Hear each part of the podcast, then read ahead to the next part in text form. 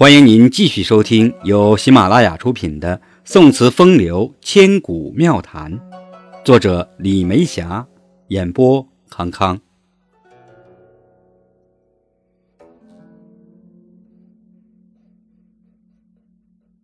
第八讲《阳关曲》：此生此夜不长好。《阳关曲》本名《渭城曲》，大多为吟咏送别。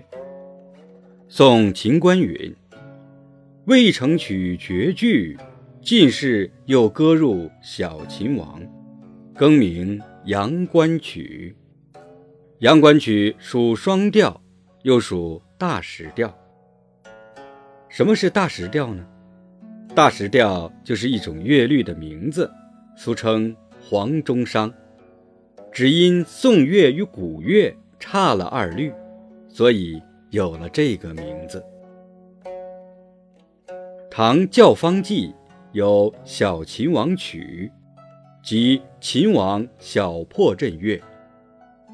秦王小破阵乐是唐朝最著名的歌曲大曲之一，最初是军歌，然后。用于宴会上、祭祀上，属五五类，象征着大唐气象非凡，享誉海内外。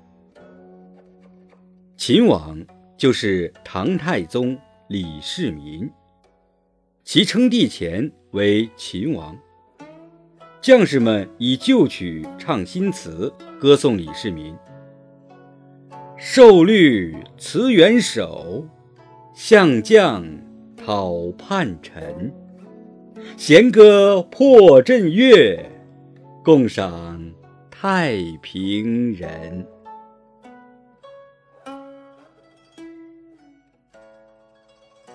李世民登基后，亲自把这首乐曲编成舞蹈，再经过宫廷艺术的加工，成了一个。庞大的、富丽堂皇的大型乐舞，气势雄浑，感天动地。渐渐的，《阳关曲》融进了宋词的队伍，成了脍炙人口的词牌名。西出阳关无故人，更是为此词牌布下了深情的基调。古来吟咏多以情胜，七绝的句式韵部压平声韵，由诗到词的形式变化，使得情调与用字皆更自由。《阳关曲》中秋月，苏轼。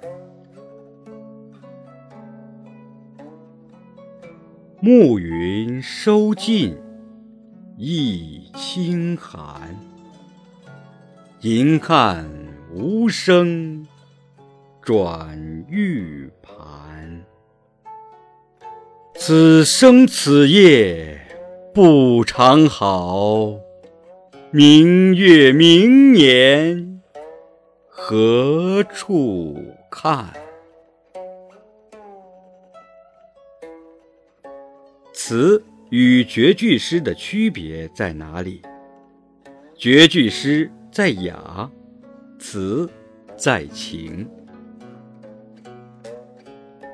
绝句诗用古琴演绎，字字珠玑；词用古筝演绎，处处留情。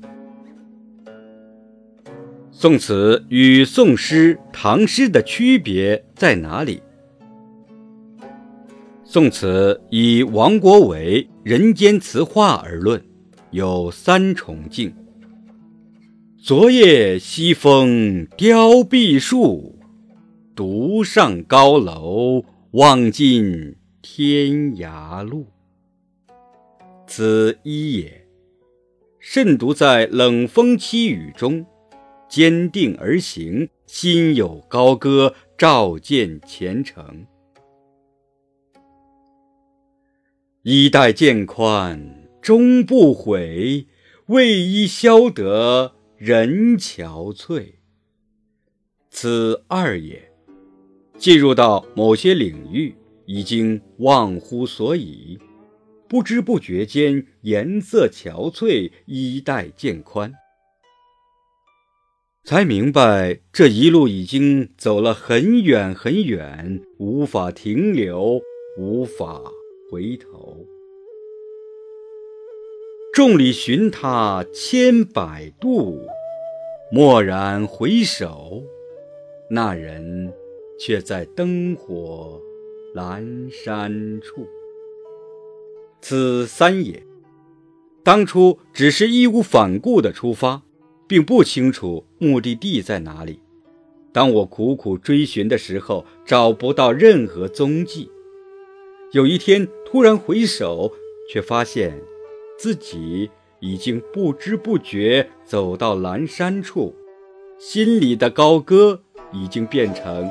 脚下坚实的土地，词境在于层次，由真到深，到神，再到人。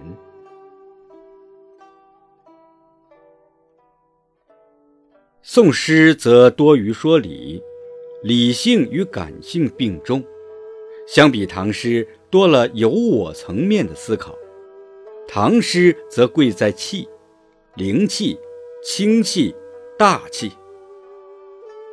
时代是诗词的血液，诗人是时代的代言人。苏轼的这首《阳关曲》与其长调《水调歌头·中秋》有相似的抒情风格。此生此夜不长好，明月明年何处看？与人有悲欢离合，月有阴晴圆缺，此事古难全，有异曲同工之妙。如果辨认成七绝，则整体会受限。且看风清此作。《阳关曲》新叶，石头七巧水流石，十里藤萝树怨低。对眠恍作万山下，如是泉声桥上迷。对眠。化用李白对语诗：“卷帘聊举目，露湿草绵迁。古秀藏云翠，空庭知岁焉。水文愁不起，风线重难迁。”近日拂离叟，往来江树前。填词赋诗多是与古人对话、与自己对话的过程，和不同的人对话，便有不同的诗文气息，假以时日，渐成风格。《阳关曲》落叶，问鸦秋上复栖时，多少风声月漏。一。向来已恨在高处，回首鞍前。成相思，以恨化用杜牧《齐安郡中偶题》：“两竿落日西桥上，半缕青烟流影中。多少绿荷相已恨，一时回首背西风。读诗时易得字，沿着这条路线无限想象进去，则有开阔磅礴的气象。